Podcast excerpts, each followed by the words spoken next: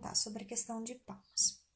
Após a renúncia, então, né, só para contextualizar, após a renúncia de Deodoro, a Constituição né, de 1891 ela previa a convocação de novas eleições, isso lá no artigo 42. Mas né, o Floriano ele não convocou essas eleições e acabou governando até o fim do mandato do Deodoro. É, no início da República havia uma perseguição aos oposicionistas, principalmente aos monarquistas, entre eles muitos é, amigos pessoais né, do Barão do Rio Branco.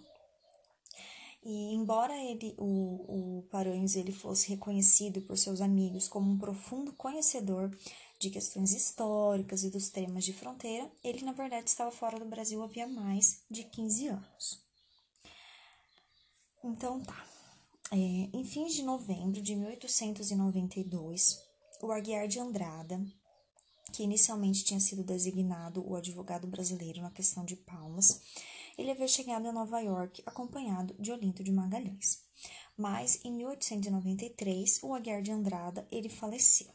E nesse momento, o Barão do Rio Branco foi escolhido para chefiar a missão especial na qualidade de plenipotenciário e primeiro advogado brasileiro e ele acabou aceitando essa missão.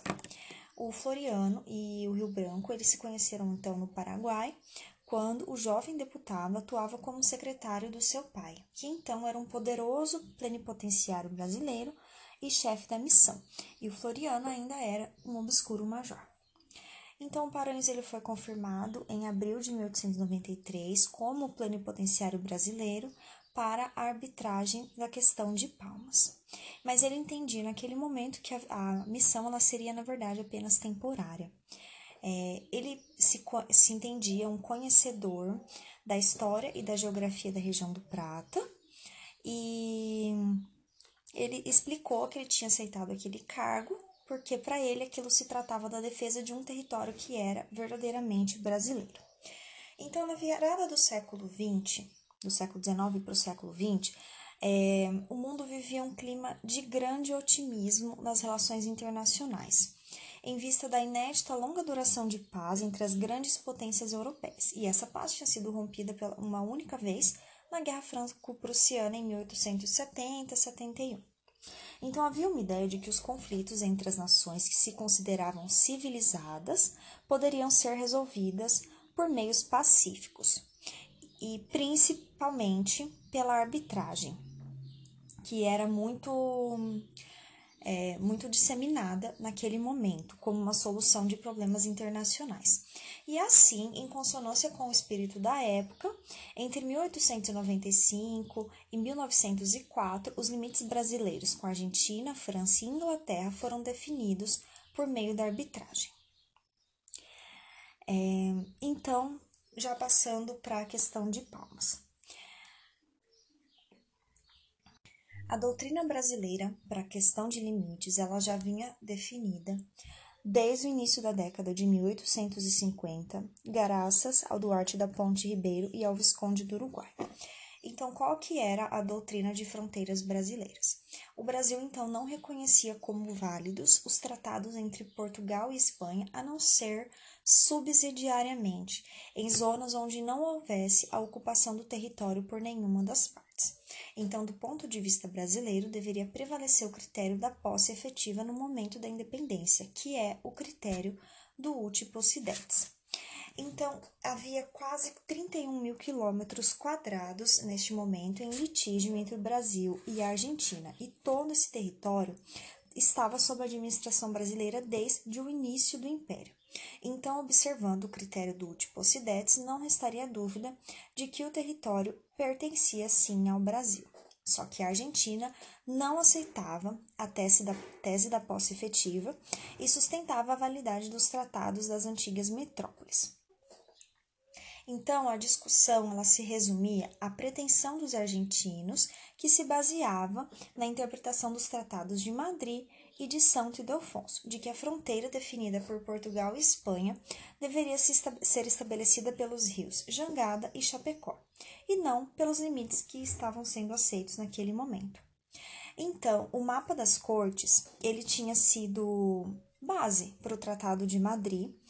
Ele mostraria que os verdadeiros rios que fixavam os limites eram o Jangada e o Chapecó, e que esse limite estaria muito a leste da linha defendida pelo Brasil. Então, a Argentina queria um retorno aos limites definidos no Tratado de Madrid e de São Ildefonso.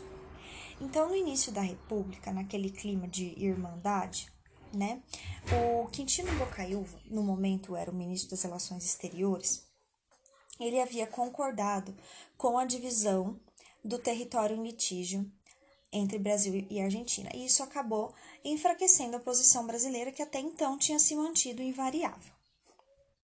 Então, o que, que era o mapa das cortes? O mapa das cortes era uma das bases que sustentavam o pleito argentino, só que o mapa em si ele não tinha um valor jurídico. Ele era a carta sobre a qual se debruçaram os negociadores portugueses e espanhóis para negociar os limites.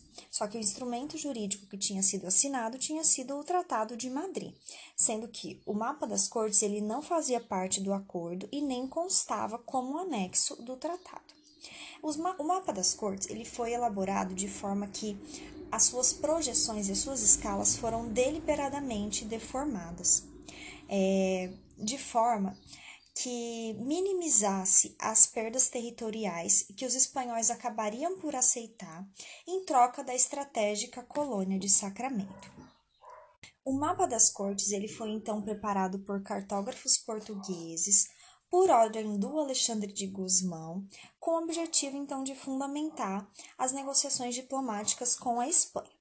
Em meados do século XVIII, os lusitanos eles superavam em muito os conhecimentos cartográficos dos espanhóis em relação à América do Sul, de forma que a Espanha não tinha muito como contestar é, a projeção do mapa. E o interesse da diplomacia portuguesa naquele momento era enterrar o Tratado de Tordesilhas, buscar superação do Tratado de Tordesilhas, mediante um acordo com a monarquia espanhola e consagrar a ideia de que cada império continuaria da posse dos terrenos. Então, o Tratado de Madrid, ele prevê a troca do território dos sete povos pela colônia de Sacramento, de forma que Madrid segurar, asseguraria para si a fosse do Rio da Prata, por onde eles escoavam o metal vindo do interior do continente, e Portugal, por outro lado, teria reconhecida a posse do imenso Vale Amazônico. Então, o mapa das cortes ele foi preparado pelos portugueses para minimizar a representação da perda territorial que seria infligida ao Império Espanhol com a aceitação do acordo. Portanto, o mapa das cortes ele foi propositalmente viciado nas suas longitudes com fins diplomáticos. O que, que o Rio Branco fez? O Rio Branco, como advogado brasileiro, ele reconheceu a cópia do mapa apresentado pelos argentinos como fiel. E a partir desta carta, calculou então as longitudes e as latitudes correspondentes. E este cálculo sustentou a posição brasileira. Por quê? Lá no mapa das cortes, a impressão visual de uma fronteira muito próxima ao litoral devia-se às distorções do mapa preparado pelos cartógrafos portugueses. Então, Rio Branco ele comprovou a sua tese com base na documentação oferecida pelo adversário para sustentar a sua demanda e transformou o mapa das cortes, na verdade, em uma prova a favor da posição brasileira. Então, a gente tem que lembrar que a Argentina e o Brasil concordaram com a arbitragem em 1899, né? E o árbitro seria, foi, né, o presidente Cleveland dos Estados Unidos. O advogado brasileiro, desculpa, o advogado argentino inicialmente era o Nicolau Calvo, né? Ele, originalmente tinha sido designado para ser o advogado argentino, mas ele também veio a falecer em meio à preparação da sua defesa e quem assumiu em seu lugar foi o Zebalos. E o Zebalos é o mesmo que, na qualidade de ministro das Relações Exteriores do seu país, tinha assinado, lá com Quintino Bocaiúva, no início da República, é, o tratado que dividia a região em, disputa entre os dois países. Então, esse tratado assinado lá no início da República entre os Ebalos e o Quintino Bocaiúva, ele acabou sendo não sendo aprovado no Brasil, sofreu fortes críticas, então simplesmente não entrou em vigor. Então quem ficou, né, ficou então os Ebalos e o Barão do Rio Branco. É, então Em 1893, aqui no Brasil, eclodiu a Revolução Federalista, né, que ela se estendeu do Rio Grande do Sul para o Paraná e para Santa Catarina. Havia uma deterioração da situação política, uma situação caótica. A Revolução Federalista se somou à insubordinação da esquadra brasileira, né, que se revoltou em uma revolta comandada pelo contra-almirante Custódio de Melo.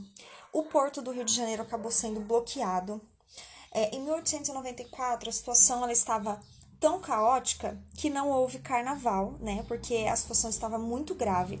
A capital ela estava sitiada por uma esquadra revolto revoltosa. Havia ameaça contra a unidade do país. É, então, o Brasil, naquele momento que aguardava o resultado da sentença do presidente Cleveland, era um país triste e profundamente dividido. Né? Então, assim, efetuada a entrega das defesas, cabia apenas esperar o juízo do árbitro. A sentença final do presidente Cleveland acabou sendo inteiramente favorável às pretensões brasileiras. E a, então a notícia no Brasil de que legitimava a posse desses quase 31 mil quilômetros quadrados em disputa com a Argentina foi recebida com muito júbilo no Brasil, porque desde 1893, então, o Brasil enfrentava uma sangrenta guerra civil, que pontuada por barbaridades como a degola de prisioneiros entre os dois lados do conflito, aqui falando da Revolução Federalista, que foi muito conhecida pela prática da degola. É, chegou a temer uma marcha é, direta né, da Revolução Federalista Unida com a Armada diretamente contra a capital. O Rio de Janeiro já tinha sofrido bombardeio né, contra suas fortalezas durante a revolta da Armada. Durante a revolta da Armada, o porto da capital ficou bloqueado e o Porto do Rio de Janeiro era a principal via de entrada e saída do comércio internacional. Então, o momento que o Cleveland ele divulgou o laudo, é, o Floriano Peixoto já o Floriano Peixoto já tinha deixado a presidência e o primeiro presidente civil do Brasil, o Prudente de Moraes, ele já tinha tomado posse em 15 de novembro de 1894. E nesse momento é quando o Rio Branco ele sai da obscuridade e a condição de herói nacional. Então, naquele momento de tantos conflitos no Brasil, tantas revoltas, guerra civil, né, início da, da República, é, essa vitória contra a Argentina, que era um vizinho é, que então era mais poderoso que o Brasil, foi muito comemorada por todos os grupos. Então essa vitória ela representou um ponto de união para uma sociedade que estava muito dividida em termos regionais, políticos e sociais. E republicanos e monarquistas de todas as religiões, credos políticos, classes sociais, todo mundo pôde comemorar a mesma vitória. Então, algumas discussões né, do momento, como naquele momento havia muito é, a, questão dos monarquistas e aquele debate entre monarquia e república, mesmo já tendo sido é, proclamada a república, é, então parte da imprensa né, passou é, concebia a vitória como uma obra política do império, né, em contraposição ao malogrado tratado Bocaiúva Zebalos, que foi negociado pelo governo republicano e que seria muito mais é, prejudicial ao Brasil, né? Então, como o barão ele era um monarquista, né? Então, assim, parte da imprensa concebeu isso como uma vitória monarquista. E a outra parte, né, o contradiscurso seria é, que outros órgãos da imprensa defendiam que a república tinha sido vitoriosa onde a monarquia havia falhado. O Rio Branco, ele se mantinha alheio a esse debate, e uma outra questão que é importante pontuar também nesse momento é que a historiografia argentina ela tem o um entendimento de que as estreitas relações entre o Brasil e os Estados Unidos naquele momento favoreceram a decisão final do árbitro. Né? Então, o Brasil, nesse momento, é, tinha relações muito próximas com os Estados Unidos, Lembrando que os Estados Unidos ajudaram na consolidação da República, né, é, através da intervenção da Armada do Benton, né, na, durante a Revolução Federalista, na Revolta da Armada. É, além disso, havia uma forte complementaridade econômica entre Brasil e Estados Unidos, lembrando do Acordo de 1891. E nesse momento tem o, o outro lado, né, que era um escasso comércio entre Buenos Aires e Washington. Então, assim, a historiografia argentina tem essa ideia de que é, nesse momento o, o bom relacionamento entre o Brasil e os Estados Unidos teriam, teria pesado na decisão do presidente Cleveland. O Barão do Rio Branco ele atuou, então, em todos os casos que ele atuou como é, advogado brasileiro, ele atuou com qualidade, seus argumentos de alto nível. E, e é isso.